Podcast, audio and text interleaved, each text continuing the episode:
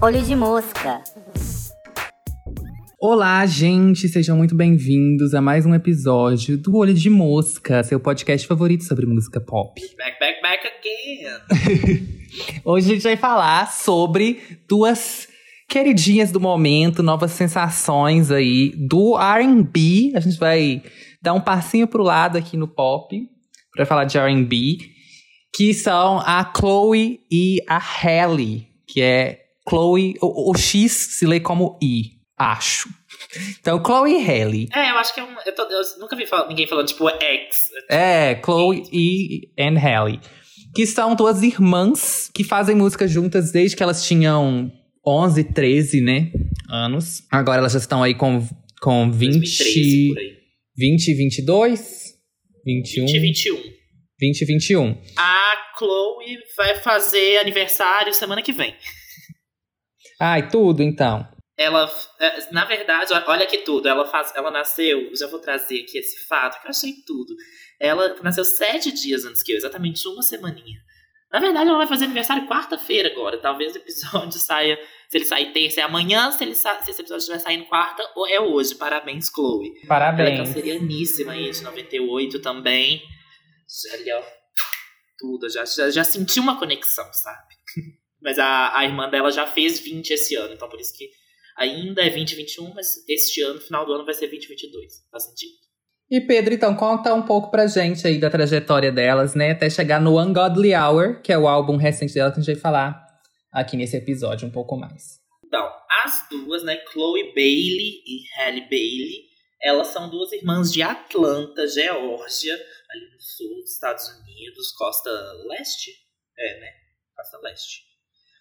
E que nasceram ali, mas elas já foram cedo morar em Los Angeles. Então, assim, elas têm essas referências e tudo, mas elas já estavam ali no meio do babado, do- das coisas acontecendo, que é essa cidade ali toda da indústria do entre- entretenimento ferve, né? E aí elas sempre foram super artísticas, cantoras, elas são cantoras e compositoras, produtoras, atrizes.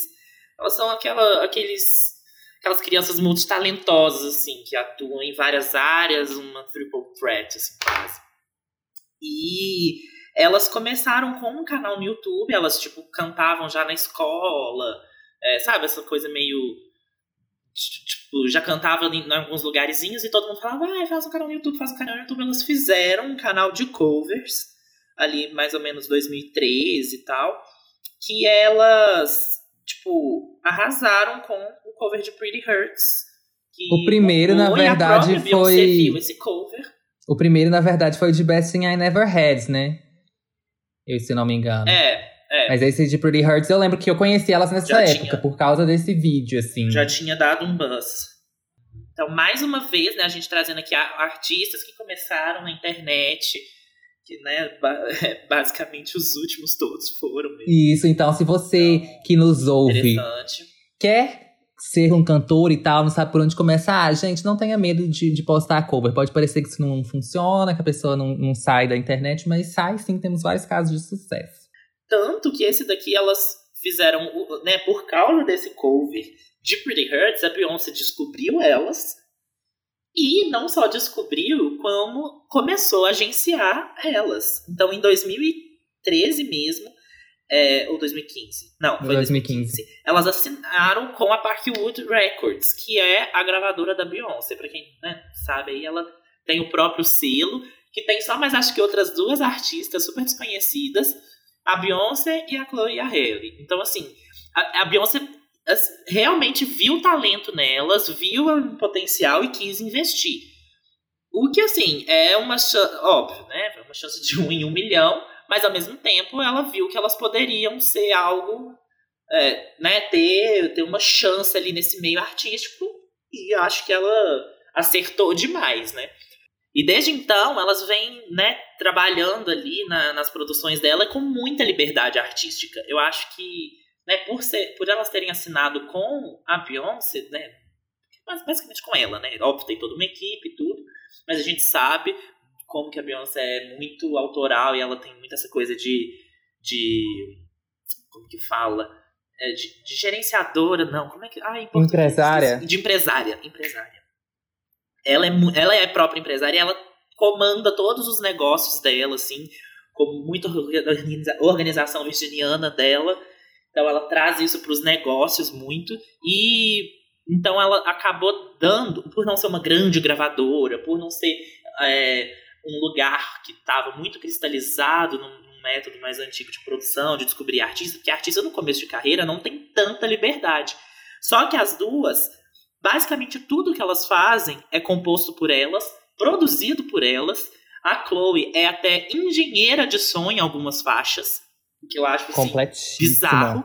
E tudo que elas completíssima. E, tipo assim, tudo que elas fazem é, vem de composições e gravações da casa delas. Óbvio, depois tem produção, acrescentam alguma coisa ou outra, mas o inicial, tudo parte das duas juntas em casa, compondo e gravando e, e fazendo melodia e tal.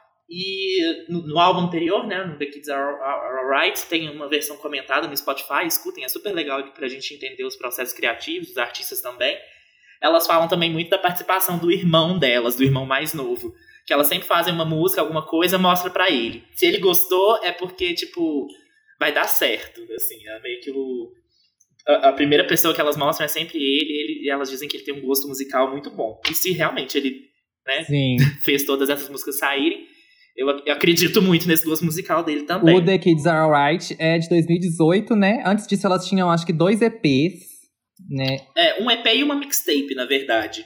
Em 2016, elas já lançaram o Sugar Symphony, um EPzinho com algumas músicas, é, já mostrando ali um, um, um, talento de como que elas queriam seguir né, com, a, com a carreira. Mas depois, já em 2017, elas já bombaram bem na crítica especializada ali do R&B, mas assim, bem nichado, óbvio com essa mixtape. Porque o que, que acontece? Todo mundo sabia que a Beyoncé que gerenciava elas. Então todo mundo sempre teve um olhar muito, tipo assim, o que, que essas meninas vão fazer, sabe? Porque a Beyoncé não tem isso com muitos artistas, é com elas, assim, meio que apadrinhada mesmo. Então acaba que elas, tudo que elas vão produzir já vai ter um olhar mais. É, a crítica vai, vai ver, né? Então, já essa mixtape teve uma, uma aclamação bacana, o The Two of Us. E parece assim que elas estão sintonizando cada hora em uma rádio diferente, porque as músicas meio que são curtinhas, são várias, mas são curtinhas, e elas meio que quebram assim no meio. E eu acho que foi super uma, uma aposta mesmo delas irem jogando vários estilos, são músicas super diferentes, né? A gente já explicou nosso episódio de estreia, que é uma mixtape, né? Essa coisa de não ter um comprometimento conceitual, uma linha muito muito temática definida, ser mais várias músicas, experimentações diferentes para ver mais ou menos em que rumo seguir depois. Eu acho que super funcionou. E aí depois já no, no ano seguinte, 2018, elas vieram com The Kids Are Alright, que é um álbum mais né, coeso, assim, que tem uma temática mais, é, mais, mais, guiada ali nessa, nessa coisa de crescer, de estou crescendo, e que elas já lançaram ali quando elas estavam chegando na fase adulta, né? Então, tem, to, tem essa. É, né, acho que elas tinham 20 e 18 anos, né, na época. Então já mostra isso, né? Tipo assim, estamos chegando. E é um álbum que tem músicas desde que elas eram crianças, assim, que elas sempre é, fizeram composições próprias e tal, desde novinhas, então elas tinham um monte para escolher para colocar nesse álbum, né? Eu acho que foram mais de 400, assim. Isso, isso. E é um álbum que também que tem do, duas músicas muito especiais delas, né? Que são músicas de é, trilha sonora, que eu acho, tipo, bizarro. Porque o que, que acontece? Por ser já de gravadora, por ter esses contatos, elas acabaram entrando em vários lugares. E puderam também mostrar talento como atrizes. Elas participam desde 2017 da série Grownish, que é um, um spin-off de Blackish, que é uma outra série, é um, uma, um sitcom, né? Sim. que mostra ali o cotidiano de jovens negros. Na universidade. E elas participam como atriz. Na universidade, isso. É, mostra, é, elas estão atuando como personagens principais até. Desde 2017 até hoje elas estão na série. Eu acho isso muito bacana, porque, né? São várias linhas de trabalho, mas em todos elas têm um, uma constância, assim, né? Mostra que, sei, sei, lá, não, não tô querendo falar que elas são boas ou mais atrizes, que, que isso é um referencial, Mas, assim, mostra que elas têm um, um, um trabalho consolidado também como atrizes, né? Não são só pontas e tal. Tanto que, no ano passado, a Halle foi anunciada como a nova Ariel no live action da Pequena Sereia. Produzido, né, todo pela Disney e tal.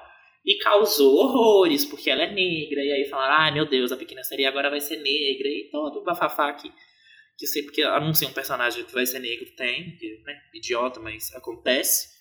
E eu, Pedro Augusto, fui descobrir quem era a dupla. Já tinha ouvido falar assim, mas muito por alto. Mas fui pegar pra, pra ouvir mesmo com esse anúncio. Falei, gente, ó, que legal. Já tinha ouvido falar, mas agora ela vai ser a Pequena Sereia. Então eu peguei e fui ouvir. Quando eu ouvi o The Kids Are Alright, assim, eu a apaixonei. É um álbum que ele é muito gostosinho, assim, e mostra... Não sei, é, é, eu acho que elas já são muito crescidas, muito evoluídas musicalmente, sabe? Sim, total. O trabalho delas, delas tem uma maturidade muito legal. E nesse álbum também tem Warrior, que é uma, uma música que elas fizeram para um outro filme da Disney, né? O filme da Oprah, do... Uma dobra... Uma do, ai, Uma Dobra no Tempo. Quase um trava-língua aí. E aí, com esse álbum, né, com essas músicas aí, com, com, esse, com essa temática de crescimento, elas foram indicadas para dois Grammys já. De melhor é, Artista Revelação. de Urban Contemporary e Artista Revelação. O Urban Contemporary, inclusive, que é uma categoria que já foi extinta, graças a Deus. No próximo ano teremos. Qual, qual que vai ser mesmo que vai substituir? Nossa, também nem, não lembro o nome. Não é RB progressivo, alguma coisa assim? Acho que é, é. Acho que é. Porque era uma categoria meio. Tipo assim. Racista. É, com, com, não sei, meio polêmica. Racista, é. Porque era só uma categoria para colocar artistas negros, mas. Porque urban não é bem necessariamente. Né? Tipo, um estilo musical, né? um gênero, assim. Então acaba que, tipo, que queriam colocar um artista que faz um álbum, às vezes, pop, e colocavam nessa categoria. Então, trocaram agora, graças a Deus. E agora, com esse álbum, eu acho que elas voltam também pro Grammy, viu? Ah, eu também acho. Inclusive, só de curiosidade, né? O Grammy de álbum foi pro. do Urban Contemporary foi pro Everything Is Love, dos Carters. Então ficou em casa, né? Vamos dizer assim. É, e o de Arte da Revelação foi pra Dua Lipa. E agora a gente chega dois anos depois no Ungodly Hour, né? Ele tinha sido anunciado primeiro para o dia 5 de junho, só que teve a aquela semana do blackout, que a indústria da música acabou que até expandiu para além da indústria da música, né? Fez aquele movimento de protesto, de silêncio, é, em prol do Black Lives Matter e tudo. E então elas adiaram uma semana e no dia 12 de junho o álbum foi lançado. É, eu conhecia elas, como eu falei, pelos vídeos no YouTube na época, só que eu nunca fui muito de acompanhar assim, a carreira delas, não. Depois eu já tinha visto Grownish, é, inclusive, eu nem tinha associado na época que eram as mesmas pessoas. Foi depois que eu fui ver pra esse episódio que eu descobri que elas estavam em Grownish aí que eu lembrei que eram elas. Mas é, é porque eu também não continuei assistindo muito Grownish porque eu não gostei tanto. Desculpa, gente, mas. É, enfim. E aí, quando é, teve também a notícia lá da princesa da Pequena Sereia e tudo, eu acompanhei as polêmicas também, igual o Pedro falou, super idiotas. E aí, quando teve esse álbum, fiquei bem surpreso com o alcance que teve, porque eu não conhecia tanto da música autoral delas. Diferente do Pedro, eu nunca tinha ouvido The Kids Are Alright, por exemplo. Tanto que eu achei que esse álbum era o primeiro delas, depois que eu vi que não. Mas eu fiquei realmente surpreso, porque eu vi muita gente no meu círculo da internet comentando sobre o álbum, falando sobre, vi, recebi muitos conteúdos sobre mesmo, assim. Achei isso bem legal, e aí eu fui conferir já adiantando, então, é, já falando sobre o álbum, né? Que eu não gosto tanto de RB, como vocês sabem pelo episódio do The Weeknd. Não é o tipo de sonoridade que me pega tanto. Esse tipo de RB que é um pouco mais, vamos dizer, sensual, mais lento, mais. Enfim. É, eu gosto de RB, os tipos de RB que eu gosto quando eu vou ouvir, geralmente é aquela coisa mais. Sabe, single da Destiny's Child? Eu até falei disso no Twitter que é aquelas coisas mais animadas e tal. É, então, quando é esse, esse estilo um pouco mais lento e tal, eu não, não gosto tanto, eu tenho que ouvir bastante para me acostumar, né? Então, esse álbum, assim, no início, primeira vez que eu ouvi, eu confesso que não gostei, não foi para mim, mas depois de ouvir mais vezes, eu já acho ele impecável. Ainda não é o meu estilo de música, então provavelmente não vou ouvir tanto outras vezes, só algumas faixas específicas, mas Eu ainda, assim, em termos, falando friamente de produção, mas uma coisa que eu falei do The Weeknd, assim, em termos de produção, composição e tal, muito bom. Os vocais delas também tem. Porque até pelo tema do álbum, né, que é essa coisa do ungodly, tem essa coisa meio angelical, às vezes, é tipo, uns coros, assim, no fundo, que elas colocam que é umas notas agudas, assim, super bonitas. Enfim, bem, muito, muito bem feito. E, Pedro, o que você tem a dizer antes da gente entrar pro track by track? Eu sinto muito isso que você falou desse R&B mais sensual e eu acho que é um direcionamento até desse álbum, né? Não sei se você pegou pra, pra ouvir o, anterior, a mixtape também, mas é, não era um direcionamento muito delas, né? Só que eu acho que, e aí falando já né, um pouquinho da temática, assim, a gente já lançamos a análise da capa, né, no nosso Instagram, mas falando um pouco mais da, do, do nome, assim, eu acho que tem um conceito mais, tanto musical, quanto visual, quanto de letras, dessa coisa do, do quebrar com, essa, com esse estereótipo delas serem artistas mirim, né? Porque quando elas começaram com o canal, duas meninas, irmãs, fofinhas, tocando em casa, é, acaba que elas sempre foram meio infantilizadas, assim, né? E as próprias músicas delas nunca foi nada, nunca foram. Né? Nunca foram nada muito. Sei lá, que passava também de, de, de temas adolescentes, de temas assim, tidos como infantis, né? Mas aí no Ungodly Hour elas quebram com isso visualmente, aparecendo com roupas mais sexys, assim. E meio que também, né? Ok, tá na hora agora mesmo. Antes elas eram crianças e adolescentes mesmo, né, gente? Não vamos eu acho que elas fizeram é, esse processo muito bem feito, assim. Eu sinto que, que é uma coisa, por elas terem muito delas no, nos trabalhos, eu sinto que até elas que quiseram ter essa essa adultização, vamos colocar nessas, nessas palavras, nesse uhum. momento. Também sim, talvez Porque elas já estão com 20, 22, né? Essa coisa de tipo assim, ah, agora eu já saio, agora eu já curto, agora eu já tive problema de relacionamento, agora eu tenho, agora que eu vou falar disso, né? E eu, eu sinto eu, também eu que até a assim, forma assim, de, de colocar não é. Elas não são sexualizadas, não são objetificadas, né? Até vendo os clipes e tal, tem zero isso, as performances. Sim. Mesmo elas estão falando disso nas letras. Elas estão mas... sexys. Só que é. é muito mais numa coisa liso, né? Que é aquela coisa do tipo, eu me sinto sexy, né? Sim. Que é, que é, que é uma, uma pegada diferente. E aí, o Ungodly Hour, né? Eu fui pesquisar aí pra ver se tinha algum conceito disso também. E acaba que tem. E, e casa um pouco com tanto com a ideia do álbum quanto com a própria é, próprio método de, de, composição e de produção das meninas. O Ungodly Hour, essa hora ímpia aí, que seria uma tradução, mas é uma hora profana, demoníaca, alguma coisa assim, que é exatamente entre as três e as quatro da madrugada. Então, é meio que assim, se você tá acordado nessa hora, meio que you're up to no good, sabe? Você não não vai, não, nada de bons é feito entre as três e as quatro da, da madrugada. Só que é, é, engraçado porque elas compõem muito de madrugada e elas ficam até tarde é, lá fazendo as experimentações delas em casa. E também tem essa coisa de ser a hora de festa, né? Uma, a madrugada é uma hora, que, é um momento assim que, que tudo acontece. E se você tá acordado até tarde, né? Crianças vão dormir cedo. Eu acho que essa, essa, esse é o melhor não sei se é a intenção delas também, mas eu peguei muito isso. Eu achei super inteligente. Crianças dormem cedo. Se elas já cresceram, elas podem ficar até tarde e elas já vão fazer coisas que são erradas mesmo. Tanto que elas trazem isso nas letras. Tem traição, tem um monte de coisa. É, e temas mais de sexualidade delas também, né? De falar da própria sexualidade. E uma coisa que eu acho, assim, magnífica que elas têm em toda a trajetória delas até hoje é que elas são compositoras em todas e produtora na maioria das músicas. Tem algumas que só tem elas de produtora, ou uma, ou as duas. E eu acho isso assim. Não acho necessário, Chloe, não né? acho que, tipo, quando tem muita gente. É, principalmente a Chloe. Não, não acho que, tipo assim, que quem não faz isso não é bom também. Mas mostra o tanto que elas são envolvidas e o tanto que é um projeto autoral, o tanto que ainda mais sendo é, mulheres reflete mesmo, né? também né? que mulher produzindo é exatamente é mulheres negras, né? Sim. Então assim é, acho muito foda de valorizar o trabalho e eu acho muito legal do direcionamento da, né? Vou estar falando da Beyoncé, mas falando da gravadora também de deixar elas com dinheiro, de pôr dinheiro nelas, de deixar elas livres para demorar, para gravar, para compor, etc, que fosse, mas confiando muito, sabe? Porque é difícil no começo de carreira um, um artista, e principalmente, né, artistas mulheres, artistas negros, é, se assinam como gravadora, se, porque ou você não tem dinheiro para fazer as coisas e vai fazer independente, né? mais por fora, só que aí você não vai ter o alcance que elas têm.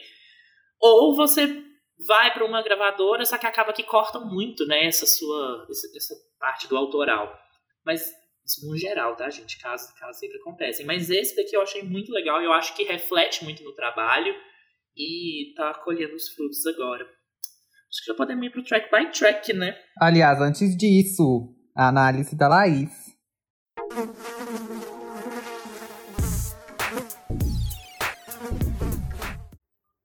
Oi, oi, gente, aqui é a Laís e hoje eu vim falar um pouquinho sobre as vozes, né, no caso são duas, da Chloe e da Halle, que lançaram agora o álbum novo delas, o Ungodly Hour.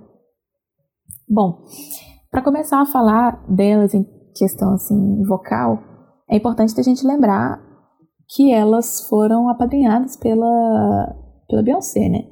Então aí a gente já consegue sem nem ouvir, você já consegue imaginar algumas coisas. Eu, por exemplo, fiquei sabendo dessa questão do apadrinhamento antes de ouvir elas cantando. Então eu já imaginava várias coisas, sabe? Pensei, nossa, elas provavelmente vão ser aquelas super cantoras de R&B, trazendo várias influências ali do soul, então vozeirão, belting, melisma, todas essas coisas que a Beyoncé faz, né? E eu vi todas essas coisas, mas eu também fui surpreendida por outras, assim. É, e eu vou falar cada uma delas. Primeiro, acho que o mais importante, assim, de todos, eu já vou direto neles, que é a questão das harmonias. Para quem não sabe, as harmonias é quando você junta vozes diferentes fazendo notas diferentes, né? Então, por exemplo, a, o grupo Fifty Harmony, elas brincaram com isso para dar o nome, né? Que são cinco é, meninas cantando em notas diferentes e aí cria uma harmonia na música. É, e a harmonia é a cara do R&B, né? Acho que dá para perceber assim, sem nem estudar profundamente, mas só ouvindo algumas é, algumas cantoras, cantores, grupos, enfim, de R&B, a gente consegue perceber essa permanência da, das harmonias em quase todas as músicas, assim, em vários, vários momentos. Às vezes para cantar a própria letra, ou então fazendo um no fundo, sabe? Tipo assim, como se fosse uma segunda voz mesmo. E também por ser uma dupla, né? Então, assim, pensando que são duas pessoas cantando, é super interessante que tenha realmente essas harmonias e cantando R&B ainda por cima, então é a combinação perfeita e é o que mais dá certo pro estilo, assim. Então elas acertam em cheio nessa e elas fazem muito bem, é tudo muito bonito, tipo assim, não tem nada fora. É tudo. Elas realmente parecem, tipo, anjos cantando, assim, eu acho que isso é muito massa. E uma coisa interessante sobre as harmonias é que depois que ela foi muito difundida, né, ao longo do tempo, assim, a gente acha muito que a harmonia é uma coisa do pop, né? Tipo, ah, Little Mix, Fifth Harmony e tal. Mas não, as harmonias elas vêm do blues, assim, essa harmonização de voz. Ela vem principalmente do blues e do soul que mais para o futuro originaram o R&B. Então, é importante a gente saber também de onde que elas estão buscando esse tipo de referência para fazer esses efeitos nas músicas delas, né? E vem desse tipo de música. Uma coisa também que eu reparei é que elas fazem várias coisas que trazem sensualidade, né?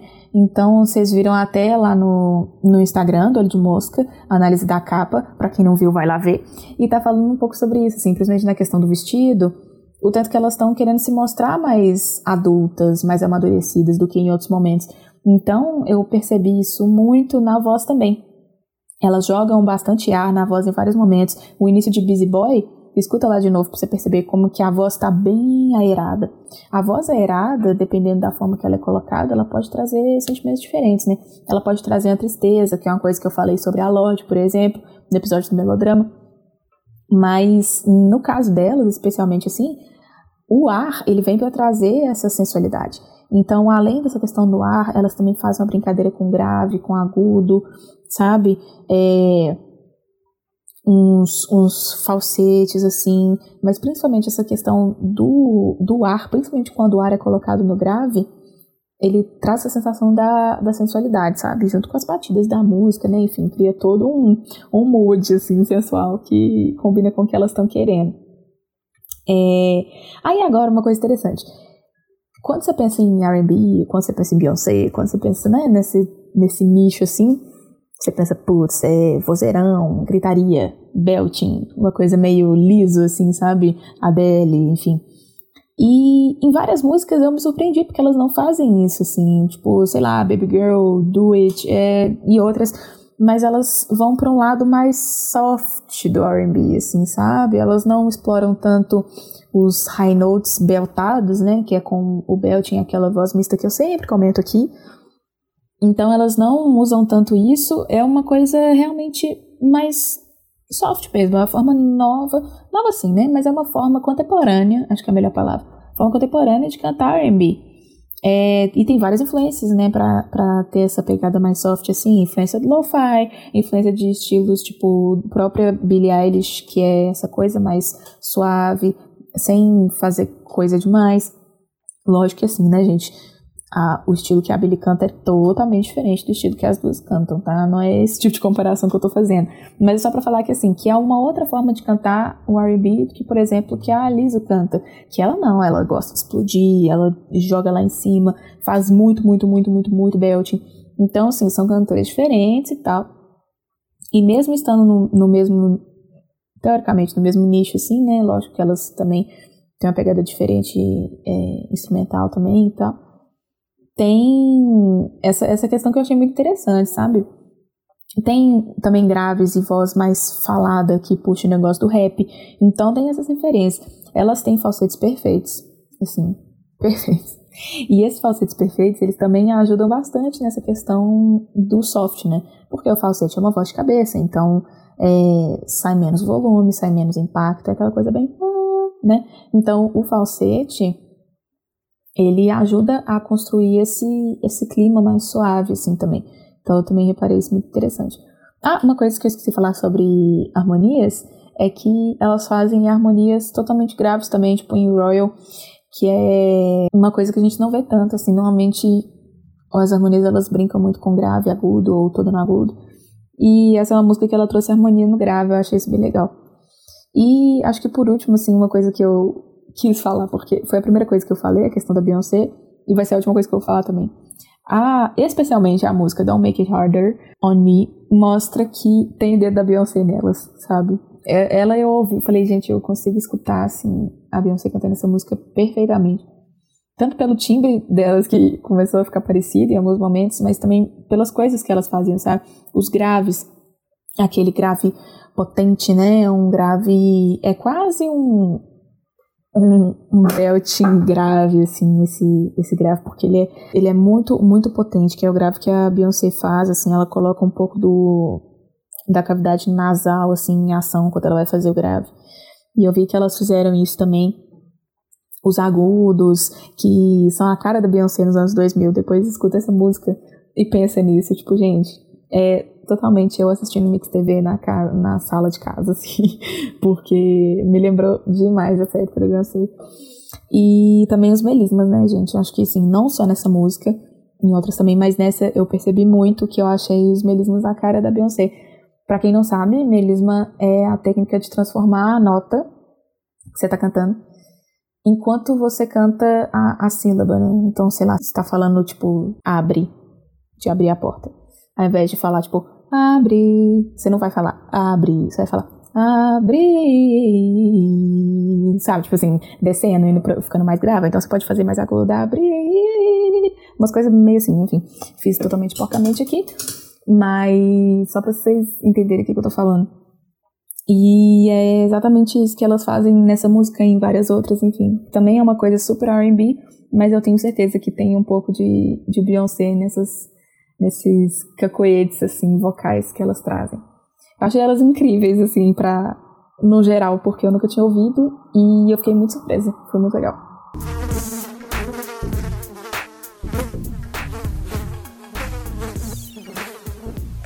Muito obrigado, Laís, pela participação. E agora sim, podemos ir pro track by track.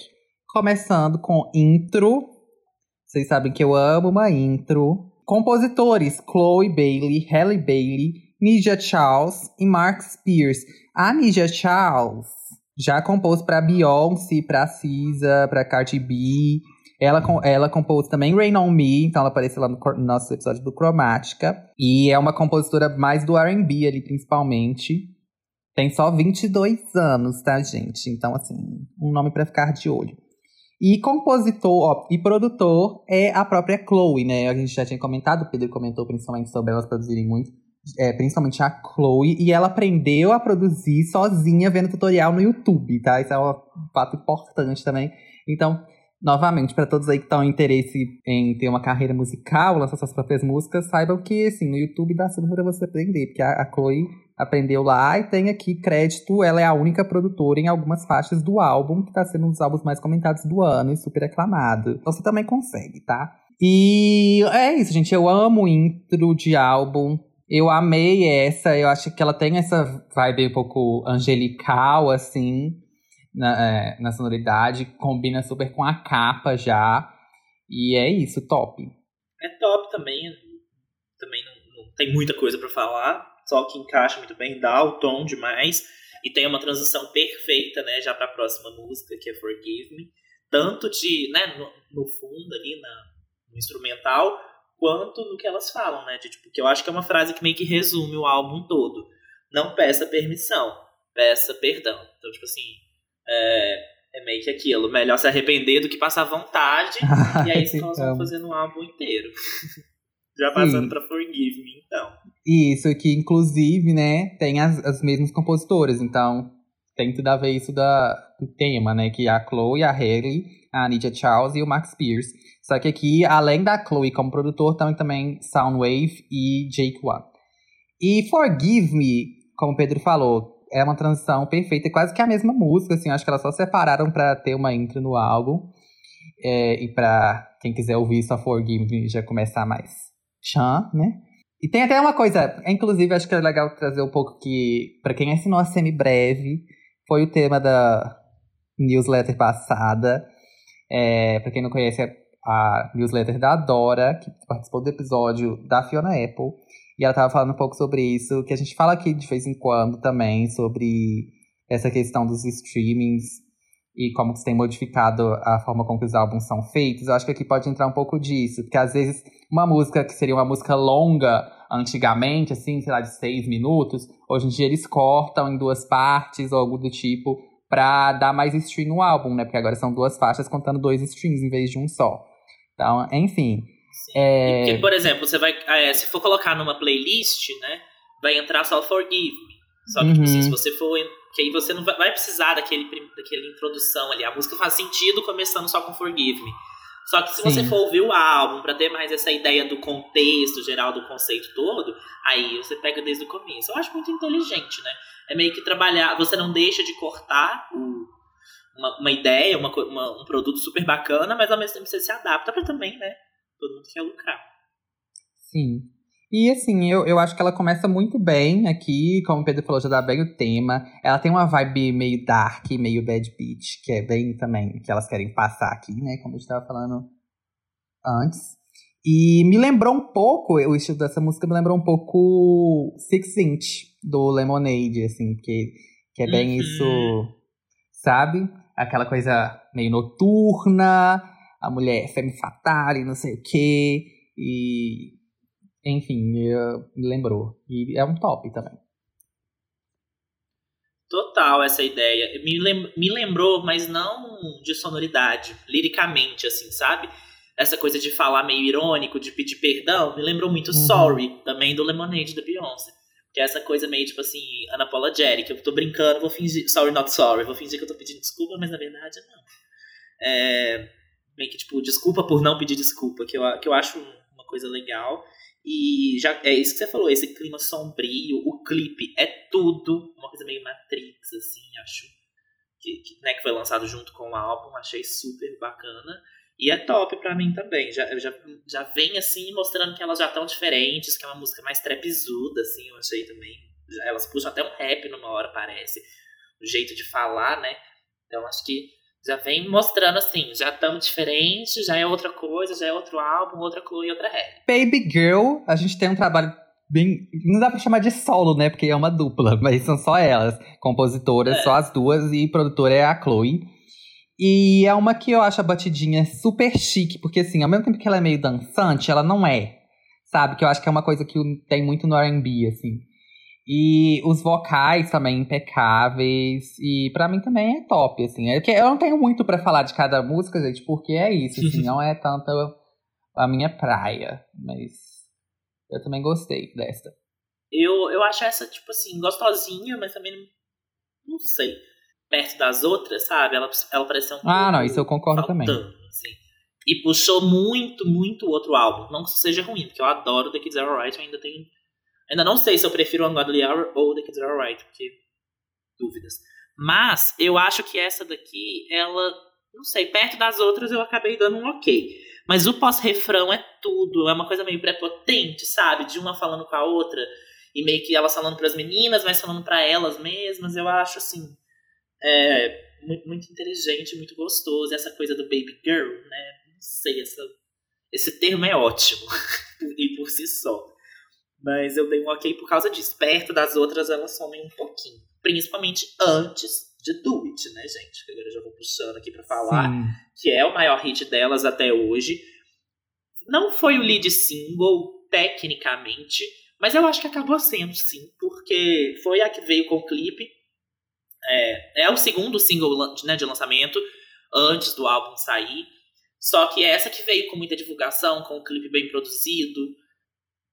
E que clipão também, elas estão lindas no clipe. A Chloe, não que a Hailey não seja linda, tá, gente? Mas a Chloe, ela tem um, um quê? Aquela menina, ela é linda, maravilhosa, gostosa, perfeita. E, tipo assim, essa música, ela vem assim, com uma calma. Elas estão cantando tão de boa.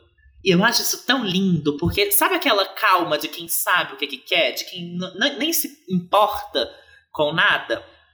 Pra mim é essa música. E quando elas falam taking pictures, making make sure you can see no lace, não sei, essa coisa de se arrumar, hoje eu vou sair, hoje eu vou causar, dançando miudinho, assim, só se sentindo gostosa, sabe? Não é uma música que vem pra estourar, assim, não é aquele, aquela, aquela música animada. Mas é uma música tão gostosinha, eu acho ela, tipo assim, perfeita pra você dançar miudinho. Que é sempre que eu ouço essa música, eu, eu fico fazendo um passinhozinho assim, sabe? Pro ladinho. Perfeito. Top, top, top. Então, é, compositores: Chloe Haley, Anton Cole, Scott Storch, Vitória Monet, Vincent Van Den Ende. É, a Vitória Monet é muito amiga, né? Uma das melhores amigas da Ariana Grande e trabalhou muito com a Ariana. Elas têm até uma música juntas que é Monopoly, mas trabalham também no Thank You Next, enfim. E ela também tem a carreira solo dela. E eu achei essa música bem a cara da Vitória. É, produtores tem o Scott Storch, o Avedon e o Azoteric. Eu amei o refrão. Eu acho que faz super sentido também ser o maior hit delas, essa música, porque é bem o que tá em alta atualmente. E o refrão é incrível, é aquela música também que a bunda não fica parada quando você escuta. E ela tá super na minha cabeça desde semana passada. Toda hora o refrãozinho. That's just how we do it, do it. E top. Top. Não sei se eu vou dar uma delicinha, não. Não, não vai ser essa, não. Mas poderia ser. É, A minha delicinha vai ser a próxima. Que é Tipsy. Tipsy também é uma composição só da Chloe e da Halle. E a Chloe é a única produtora. Eu acho essa música super diferente, assim. É uma que logo na primeira vez que eu escutei me chamou bem a atenção. A sonoridade dela, acho, ai, sei lá, eu acho muito única. O jeito que ela é cantada nos versos, assim, que é quase um rap. E aí depois vem o refrão, que é. Ah, até passa o negócio do, do, do Tipsy mesmo, né? Que é. Eu não sei se foi nesse sentido que eu não parei pra ler a letra, mas Tipsy significa bêbado, né? É meio drunk in love, assim. É, I'm get a little tipsy on your love, sabe? Então é. Tipo, ah, sei lá, eu tô meio doi- chapadinha por você. O jeito que ela canta o Tipsy, isso parece que você tá meio zonzo, assim, é, é muito bom. É, eu vou, vai ser minha delicinha e eu vou dar um top. Então, essa música, ela, não sei, me puxa um reggaezinho, não sei da onde, mas eu acho que é essa vibe, sabe? A melodiazinha, ela é muito delicinha também. Eu, eu pensei em dar, mas eu acabei dando para outra. É, a melodia eu acho super pegajosa, elas brincando com as palavras, sabe? Eu acho que elas fazem um, umas experimentações com a voz muito interessantes e eu não tinha como não dar top para essa também. Agora vamos para a faixa título. Isso que é Ungodly Hour. Compositoras Chloe Haley, Guy Lawrence e Howard Lawrence. E que são o, o Disclosure, né? Que produziram a música. Então, produtores são os dois. O jeito que elas cantam aqui, o Love Me at the Ungodly Hour, eu acho perfeito, lindo, impecável. Mas o resto da música eu não gosto tanto quanto as outras. Mas, porém, contudo, por causa do pré-refrão, que tem uma vibe que eu gosto muito, eu vou dar um top. Mas é um top um pouco abaixo dos outros tops que eu dei até então. Tá? Eu dei um ok, você acredita? Por isso também, eu acho que é uma música que ela não não sei, ela não flui, ela é gostosa, então por isso que eu tenho um ok também. Ela não chega a ser uma música assim que eu não escutaria, que eu não canto quando ela tá tocando. E eu acho que assim, é, é uma música que traz uma temática legal, essa coisa meio cresça e apareça, meu filho. Tipo, Take Me or Leave Me, puxou também essa temática, e elas já começam a falar aqui desse cara, que é um. Que é, o álbum também ele tem essa sequenciazinha, né? vou me tô, tô me sentindo bonita, vou sair, hoje eu tô, né, ali gostei do cara, só que aí elas já vão descobrindo que esse cara ele não tá querendo dar muita muita bola, né? Tipo, elas querem que ele, que ele ame ela em todos os momentos, principalmente nos momentos difíceis, momentos ruins, só que esse cara depois até na próxima música a gente já vai ver que ele não tá muito afim, que ele não tem muito tempo para elas. Depois a gente ainda vai descobrir por quê. Eu acho uma batidona, assim, mais eletrônica mesmo, dá pra ver o Disclosure. Acho interessante essa, uma coisa que elas falaram de que os do, o Disclosure é uma dupla de irmãos também, que produz as músicas juntos, assim como elas, então é legal de fazer essa, essa parceria, mas não sei, a música não não cresce muito para mim, não faz muito sentido, então eu acabei dando um ok. Busy Boy. Então, compositores. É, Chloe Haley, Jeff Gittleman, que é o Giri, que também produziu a música, e o Nasri Atwell, que também produziu. O Giri, ele trabalhou muito com a Her, inclusive foram indicados aí no ano passado no Grammy pro álbum I Used to Know Her, muito com Mac Miller, Anderson Paak, J. Cole. E o Nasri Atwell, que era o, o, vocalista da banda Magic, que tem, tinha aquela música Rude, que foi um puta sucesso, Grito. e depois eles meio que morreram. Pois é. É, enfim, Busy Boy, eu acho uma das mais pegajosas, mais grudentas, assim, mas ao mesmo tempo é uma das mais fracas do álbum. Eu acho que ela fica muito repetitiva, assim, mais livre metade e tal, e cansa. Por isso eu dou um ok. Nossa, eu amo Busy Boy, porque, não sei, a letra dela, para mim, eu já posso dar um top, sabe? Porque aqui eu começo, eu tenho certeza que é composição, assim, tem as duas de compositora, claro, mas a ideia, eu tenho certeza que foi da Chloe. Sabe por que eu sei disso? Porque só um canceriano pode ter feito essa música. eu, como um bom canceriano, posso dizer isso com toda a certeza, porque é isso. Ai, tá bom então. Então vai lá, já que você tá ocupado, mas eu te vi saindo da festinha outro dia Sabe? Fica me mandando foto do pau às quatro. É, esse verso é impecável. Four o'clock, send me pictures of your cock. E aí depois ela já fala, ai, mas engraçado, né? Eu já tava vendo aqui, achei sua namorada no Instagram. E aí, como é que a gente vai fazer? E tudo de bom, tipo, ela sabendo que ela é um. É, que, que, que, o cara não presta, né? Mas ao mesmo tempo ele é tão gostoso, you're so damn fine, que ela não tá nem aí. Então ela ela não se ilude, ela sabe que ele não presta, mas ela vai ficar com ele assim, mesmo assim. Só que é um. É, é engraçado, porque por isso que eu falo que é uma música muito canceriana. Porque ao mesmo tempo que você sente que ela fala que ela não gosta dele, que ela não tá nem aí, e que ela sabe que ele é um cara ocupado, ela queria que ele tivesse com ela, porque senão ela não estaria fazendo uma música falando exatamente sobre ele ser um cara ocupado e que não dá tempo para ela. Então essa dualidade, esse falar que não quer, mas na verdade quer muito, eu acho assim perfeito. E a letra é muito gostosa, é super pegajosa, igual o Pedro falou, e eu adoro toda hora. Eu, eu, eu me pego, you're so damn fine. E é top pra mim.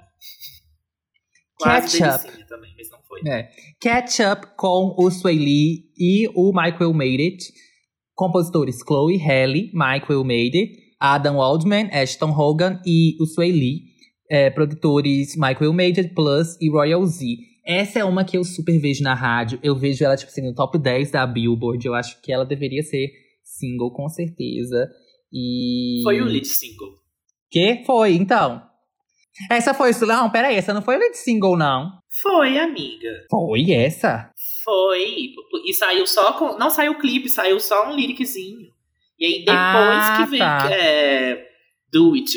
E depois. É, Ai, gente, então, com- minha filha, olha, lança de novo isso aí. Eu confundi tudo aqui você me falando de single.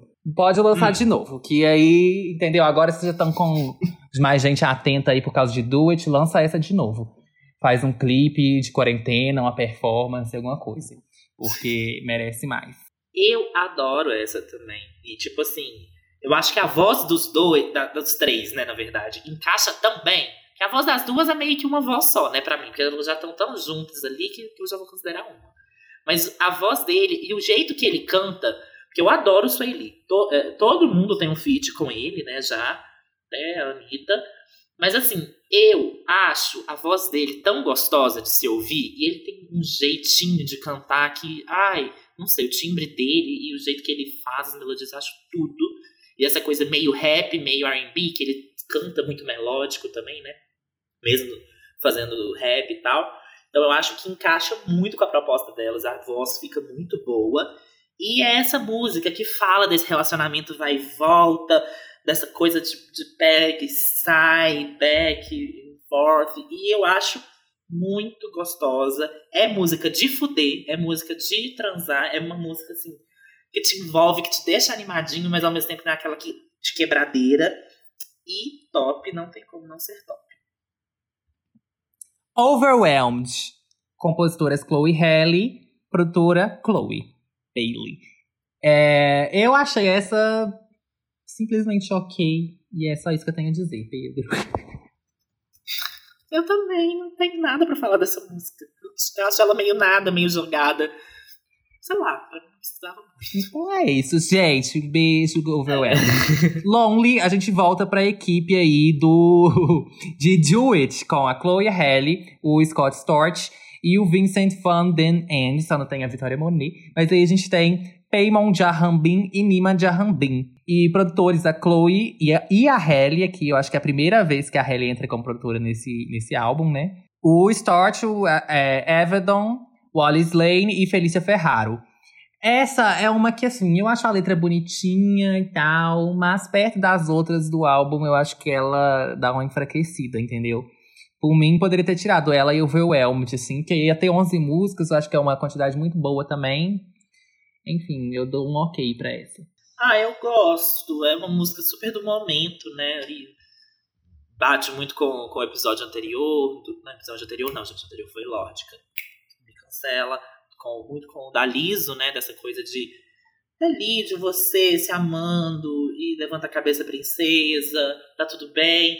Só que eu acho que eu acho legal a temática dela, porque encaixa muito com essa coisa da Godly Hour também, dessa coisa da madrugada, de às vezes você se pegar pensando demais e já chegou a madrugada e você tá ali, tipo, putz, por que eu queria estar com alguém e tal.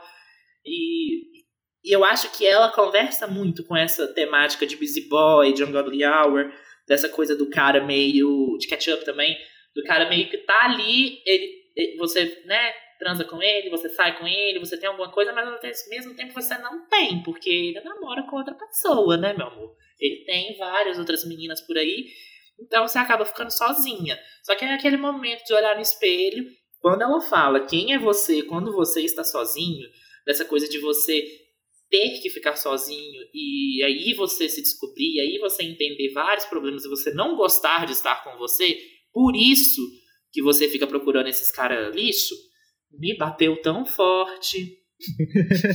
Foi tão identificação assim que não tinha como. É top pra mim. Eu acho gostosa, mas também acho que é um top mais singelo. Tem que. Acho que só por causa Ok. dessa identificação tão forte que eu, que eu deixei.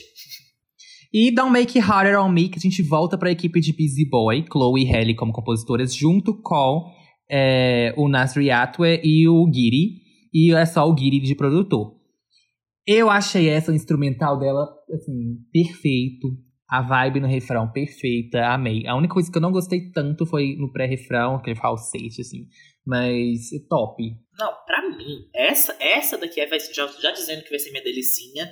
Tem várias que poderiam ser minha delicinha, mas essa daqui, gente, eu acho que eu não tem um dia desde que esse álbum saiu que eu não escuto essa música, pelo menos umas duas vezes.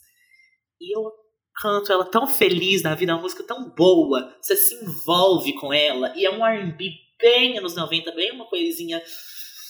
Não sei, a melodia dessa música não tem como. E me lembrou muito, sabe qual música que eu acho, tipo assim, que bate muito? Não de, sei lá, de parecer, mas a vibe, sabe? O sentimento que você tem cantando.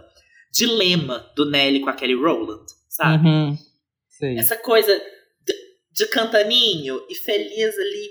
E, e essa música, ela é tão, sei lá, irônica também, dessa coisa de, para, garoto, não faça o que é difícil, porque eu sei que você não presta mas eu não quero. E se fazendo de difícil, sendo que na verdade ela já tá, tipo, totalmente entregue pro cara. Perfeito. Gente, os vocais entrando. Não, sabe? Perfeita, perfeita, perfeita. Super top e delicinha de uma, de uma vez só.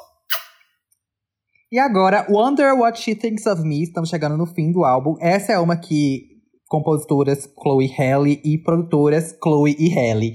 É, eu, como eu disse pra vocês, né? Eu já, já imaginava que esse álbum era essa, esse R&B mais assim. Então, falei, tá. Eu vou ouvir primeiro. Como eu já sei que eu não gosto tanto desse, desse estilo, é um estilo que eu preciso ouvir muito pra me acostumar. Vou deixar tocando aqui meio de fundo pra eu ir me acostumando com a sonoridade. Depois, com o tempo, eu vou ouvindo, prestando um pouco mais de atenção. E aí, na primeira vez que eu tava ouvindo, é isso, eu tava bem deixando de fundo, seguindo a minha vida. Só que quando chegou essa, gente, eu falei, pera, para tudo, o que, que é isso que tá acontecendo aqui? Que, nossa, puta que pariu. Ela, o vocal, assim, já no início, já é aquela coisa que é um anjo cantando no seu ouvido mesmo, e que não é aquela vibe, tipo assim, super felizinha, né? Porque é uma coisa dramática e tal. E aí tem umas cordas no instrumental e os dedinhos estalando. Não, perfeito. Eu achei essa perfeita, top também. Ai, amiga, essa daqui é a que eu tiraria do álbum. Já vou falar Nossa. que é flop pra mim. Eu acho ela chata. Pra mim quebra tanto, porque Don't Make on Me e Rest of Your Life são músicas tão pra, sabe? Que te põe numa Uhum. energia pra cima. Aí põe essa aqui, primeiro, primeiro da ordem, eu acho que não faz sentido. E segundo, que eu não sei. Eu gosto muito da temática. Casa com. Gente, dá pra ver que o álbum foi inteiro escrito por um cara que a, que a Chloe. Eu tenho certeza que foi a Chloe. Apaixonou por ele. E ela ficou tentando fazer ele largar a namorada pra ficar com ela, mas ele não largou. Eu tenho certeza absoluta que foi isso. Porque as músicas giram em torno disso aí. E ela ficava sozinha de madrugada, compondo com a irmã pra esquecer esse homem. Eu acho que essa daqui.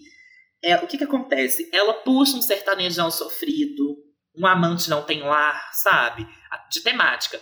Só que eu acho que dava pra isso ser explorado tão bem, sabe? Achei que faltou uma. Um tchan. Faltou um tchan. Não sei o que, mas faltou. Então, acabei dando flop também, porque eu falei, gente, não tem nada que eu vou falar de boa nessa música, pra que, que eu vou dar ok, né? Não é flop também. Então, vamos ser justos. Ok. E agora, encerrando o álbum, a gente tem R.O.Y.L. Rest of Your Life. Que eu tô com essa na cabeça, gente, muito por causa da performance que teve esses dias. Dessa música que tá. Desculpa, gente, eu ainda não sei diferenciar as duas. Mas é- qual que toca a guitarra? É a Halle? É, não é? A mais velha é a Halle, tem, tem, ela tem um bocãozão assim, mais corpo. E a mais nova. Não, a mais velha é a Chloe. A mais nova que é a Halle. Desculpa. É, gente. Ai, é a Halle é a mais, é é a mais miudinha. Elas são muito A- parecidas. a, é a, é a pequena assim. sereia. São. São irmãs, né, Pedro? É, é óbvio. Então, é, não, dá pra, dá pra ver o rosto dela, dá, dá pra diferenciar bem. Só que eu não associei ainda com os nomes. Mas uma delas tá tocando guitarra. Eu sei que. Eu acho que é a Halle mesmo que toca guitarra, porque eu tava lendo sobre ela e eu vi que, que ela toca. E aí nessa performance ela tá com a guitarra ali. E eu vi essa performance, eu tô com essa música na cabeça, o refrão dela, por causa dessa performance. Se vocês não viram, vão assistir. É impecável, assim, a, enfim, elas perfeitas, mas. Tem a performance de Do It também, que elas estão que elas estão deitadas, que eu lembrei agora que você falou, no que foi para algum programa de televisão. Você viu essa? Que elas estão com um macacão, uma, uma rosa e um de, uma de macacão rosa e outra de macacão amarelo, um óculão, assim, deitadas numa quadra com, com um fundo de piscina. Não tem nada, mas é só as duas com o microfone. Mas elas, tipo, seguram do começo até o final. Que performance. Vou ver também. Depois você assiste. Mas é, Rest of Your Life, então ela me lembrou um pouco a vibe de Forgive Me.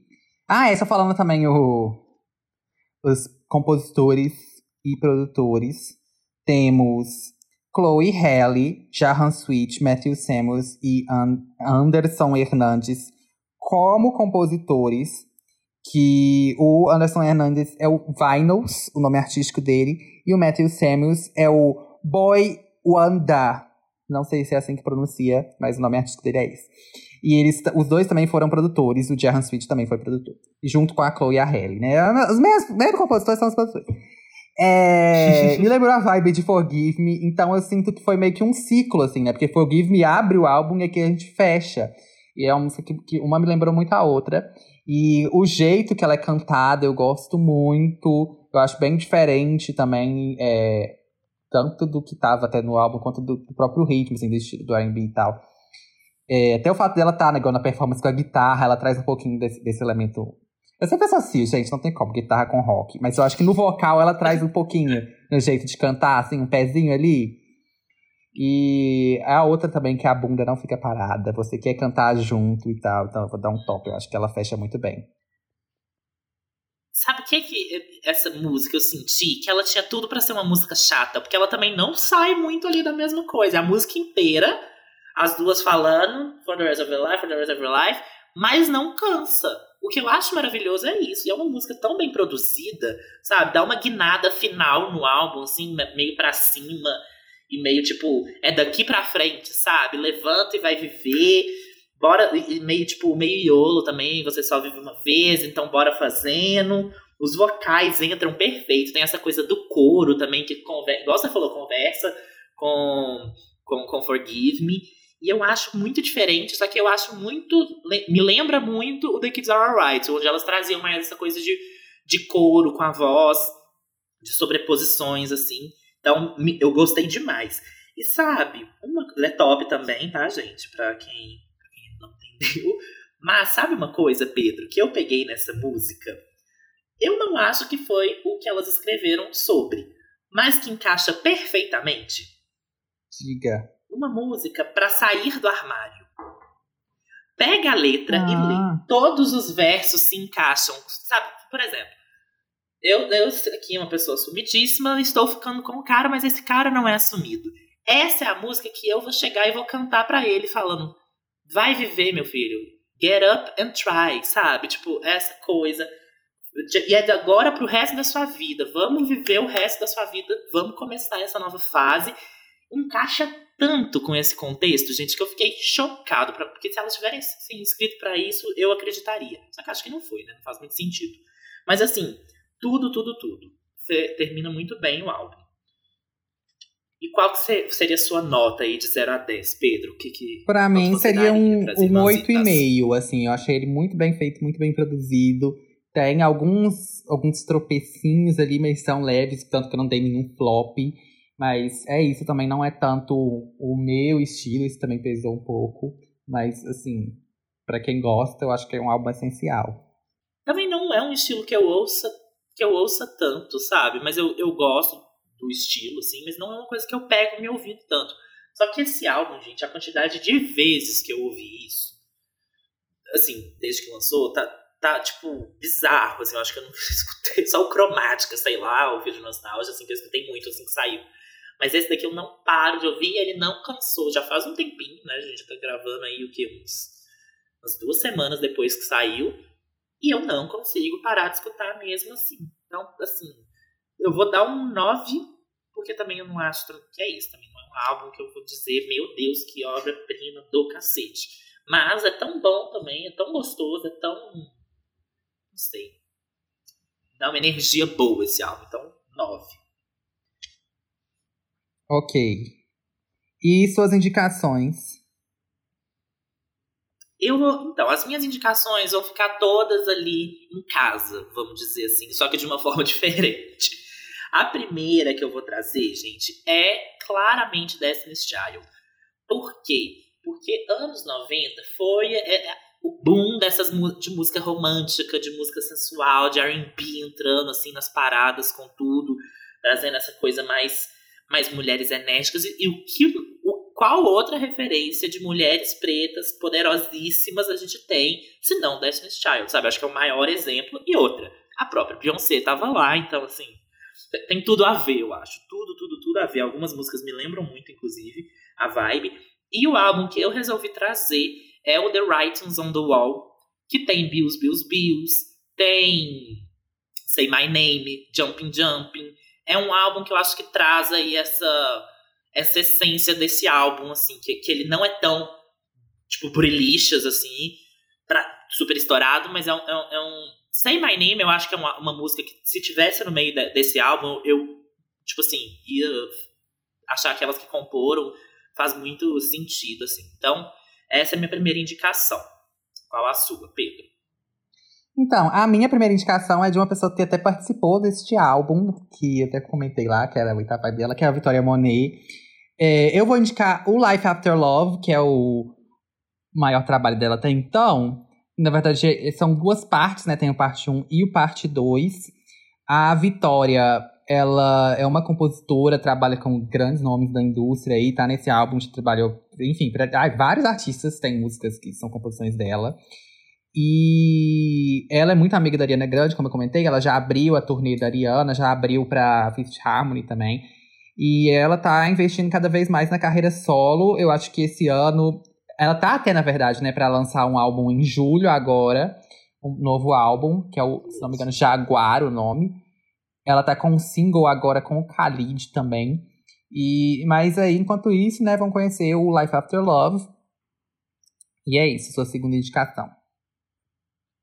A minha segunda, indo ali ainda na família Knowles, vai para a irmã mais nova da Beyoncé, que é a Solange. Mas não vamos tratá-la só como irmã mais nova da Beyoncé, porque a Solange, gente, ela tem um poder, essa mulher dela, que eu não consigo, assim, digerir. Eu acho que a presença dela é tão forte, mas tão forte, que assim, que me impacta só, só de saber que ela existe, sabe? Sério, ela é uma mulher que eu que me dá muita energia, me passa muita coisa, sabe? E o álbum dela que eu mais gosto, que eu acho mais gostoso de ouvir, que eu acho que também toda semana eu ouço esse álbum, que é perfeito do começo ao fim, tem só sete músicas, que eu não sei nem se é considerado um álbum, talvez é um EP, mas é o True, lá de 2012, que tem Losing You, que eu acho que foi a maior música dela até hoje, né? Tipo assim, de bombar mesmo, de, de, de ouvir em vários lugares que eu saiba, foi Losing You.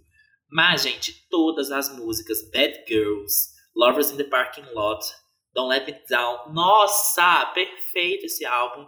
E traz essa, esse R&B mais classudo, sabe? Que, que as meninas uhum. trouxeram para esse álbum. É, nesse daqui eu sinto demais. Então, True da Solange. E para encerrar a minha última indicação, é outro grande álbum do R&B deste ano, que é o Quilombo da Jenny Aiko. A Jenny, ela namorava o Big Sean, eles terminaram, esse álbum tem muito disso também. E foi o primeiro álbum de R&B a debutar em primeiro lugar da Billboard 200, né, que é a parada de álbuns, desde o Lemonade. Então, é isso, ele fez bastante barulho aí no nicho. É, é um álbum que ele foi gravado no Havaí. Tem, é bem umas vibes, assim. Tem várias participações especiais, feats e tudo, inclusive do próprio Big Sean. E uma curiosidade também é que todas as faixas meio que começaram, né, o processo de composição como freestyle. Aí depois que ela foi acrescentando mais coisas e tal. E é isso, gente. Vale a pena conhecer aí o trabalho da Jenny também. Eu vou pegar E- pra ouvir agora, sério. É esse o episódio de hoje. Espero que vocês tenham gostado. Finalmente, um episódio mais curto, né? Ah, não sei se vocês, o que que vocês preferem, mas eu prefiro os mais curtos, principalmente porque sou eu que edito. E é isso, gente. Até semana que vem, quando a gente voltar com um episódio muito especial. Episódio especial. A gente vai pra Broadway, uma viagem aqui. Então é isso. Fiquem atentos. Nos sigam nas redes sociais quanto isso, arroba podcast Olho de Mosca no Instagram e arroba Olho de Mosca no Twitter. E o meu Twitter e Instagram é arroba pqpedro, tiro o e coloca o X. E pra me achar nas redes sociais, arroba Augusto Pedro SMD em todas elas. Um beijo. Beijos, amores.